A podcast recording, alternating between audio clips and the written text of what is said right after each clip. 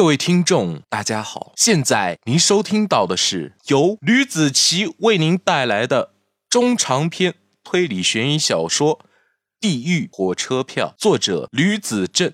前情提要：周老太太被张国栋叫去了刑侦队，他们请来了画像专家，根据周老太的描述，突然找到了这个人的外貌。但是就在那一瞬间，令大家始料未及的事情发生了。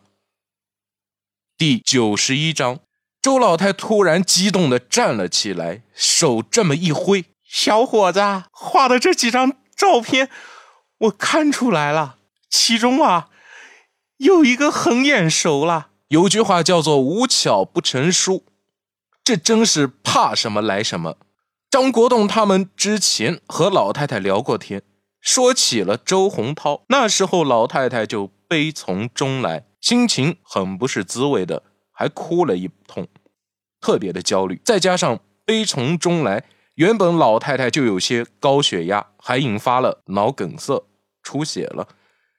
见画中出现了访问自己老伴的小伙子的身影，这一来二去的又引发了血压飙升。老太连忙坐下来，掏出了速效救心丸和降压药，吞服了下去。虽然速效救心丸起了效果，但是。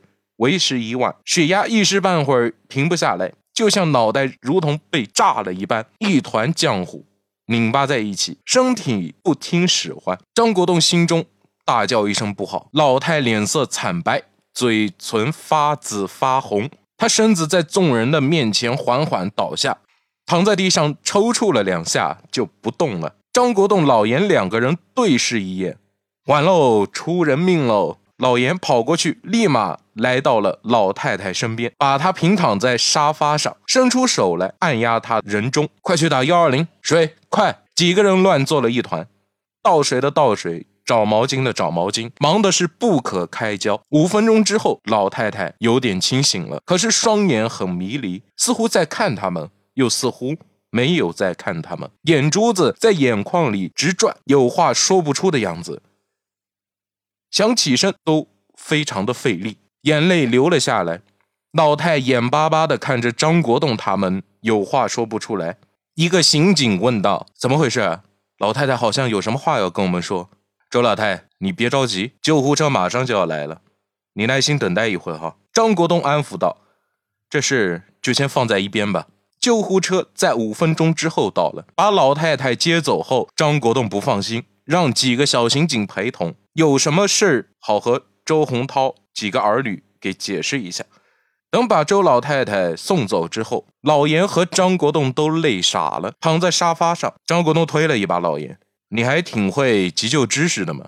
哎，我父亲以前就是高血压，所以啊，对这方面知识啊比较齐全。哎，估计啊，周老太二次脑梗了。”老严说到这里，露出了一副苦笑的表情。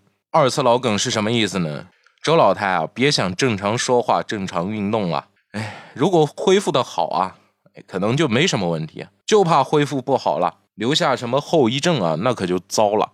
什么不能正常说话了？张国栋明显对这方面的知识还真不是那么了解。老严抱着最差的打算，对张国栋说：“张队，那个，难道你没有看到周老太刚才动不了、说不了话，只……”知道流眼泪吗？这下事闹大了，老太医药费啊，看来咱们得出了。再说吧。张国栋抓起了桌上的速写照片，到底是哪个人呢？看什么看啊？再怎么看，张队你也不会发现的。你又没有见过，还是等老太把病治疗好了点，能说话了再说吧。老严摇头，刚才周老太那么激动哈，一定里面有凶手的身影啊。张国栋点燃了根烟，有就好了。现在只能等医院那边的消息了。老严坐在一旁，让专家把画像收拾起来后，看向了张国栋，问道：“案子侦破方向，你那边修改的怎么样了？昨天你不是说开动员大会吗？感觉效果不怎么理想啊。怎么了呀？”张国栋问。老严说：“各个科室啊，那些人虽然说忙得不可开交哈，可是人人都没有目标啊。”关系网梳理的早八辈子就梳理完了呀，他们还要忙什么东西呀？而且现在他们都不知道该做什么。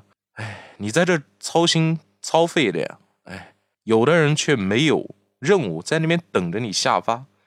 都在那块玩手机了，该玩的玩手机，嗯，该发呆的发呆，你还在这焦虑。张国栋看向老严，谁在玩手机啊？老严连忙岔开话题，我只是打个比方哈，是不是案子方向错了？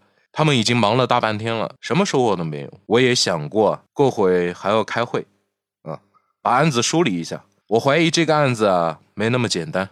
你还记得我父亲吗？张国栋突然说起了自己的爸爸。老严问：“怎么了？你怎么突然说起你爸爸了？”他在三个星期之前去世的。我怀疑他也是其中的受害者。张国栋把自己如何发现自己父亲溺死在浴缸里，又如何找到那张火车票的事情和老严分析了一下，句句在理。尤其是那张火车票。周洪涛在死之前，有个年轻人来慰问过，带来了水果，其中还夹杂着一张火车票。朱茂生断手上同样也发现了这张火车票，家里也有发现这张火车票。这说明了什么？老严脱口而出：“难道这火车票是死亡通知单？不可能吧？或许吧。凶手出于某种原因啊，可能会给现场啊留下一些线索，就像是有的强奸犯啊喜欢切下来受害者的乳头。”或者是杀人犯喜欢杀人后剁下四肢收藏起来一样，这是固定的习惯吧？张国栋说：“留下火车票就等于凶手锁定目标了，过些日子啊就要来行凶了。”那你看这案子受害人都是有头有脸的人啊，或者说曾经是有头有脸的人物啊，我们应不应该通知下去？老严说。现在还不确定，这事先放在一边。张国栋还不确定事情会不会发生到那种地步。退一万步讲，就算是发生了，也不能说。这样造成的恐慌真的是太大了。如果落实，那真的那么大家天天都会提心吊胆的。如果是假的，大家提心吊胆的同时，还会否认警方的无能，公信力又会自然下降，而且受伤的。大部分都是曾经的地方官员，或者是现在的刑侦队所有的人，以后日子可能就没那么好过了。好，好，好，我不说行了吧？老严说到这里，叹了口气，走呗。张岩两个人走出了审讯室，小刑警关上了门，说者无心，听者有意。在门口站岗的两个小刑警脑袋瓜子里，脑仁滴溜溜的转，里面的细胞活泛的很。一个很大胆的想法油然而生，这事儿得做，得不偿失。反正也不是什么坏事。不久之后，南京官员们心中人心惶惶，很多人都从小道消息得知了关于谋杀官员的事实。不过也没有担心，多久之后案子就水落石出了。正是因为这个案子，张国栋。升级了，被委派调升到北京市刑侦队做副队长，连同手下几个得力干将一起晋升。不过这些都是后话。好了，这就是我为您带来的《地狱火车票》第九十一章的内容。感谢大家的收听，我们下期再见，拜拜。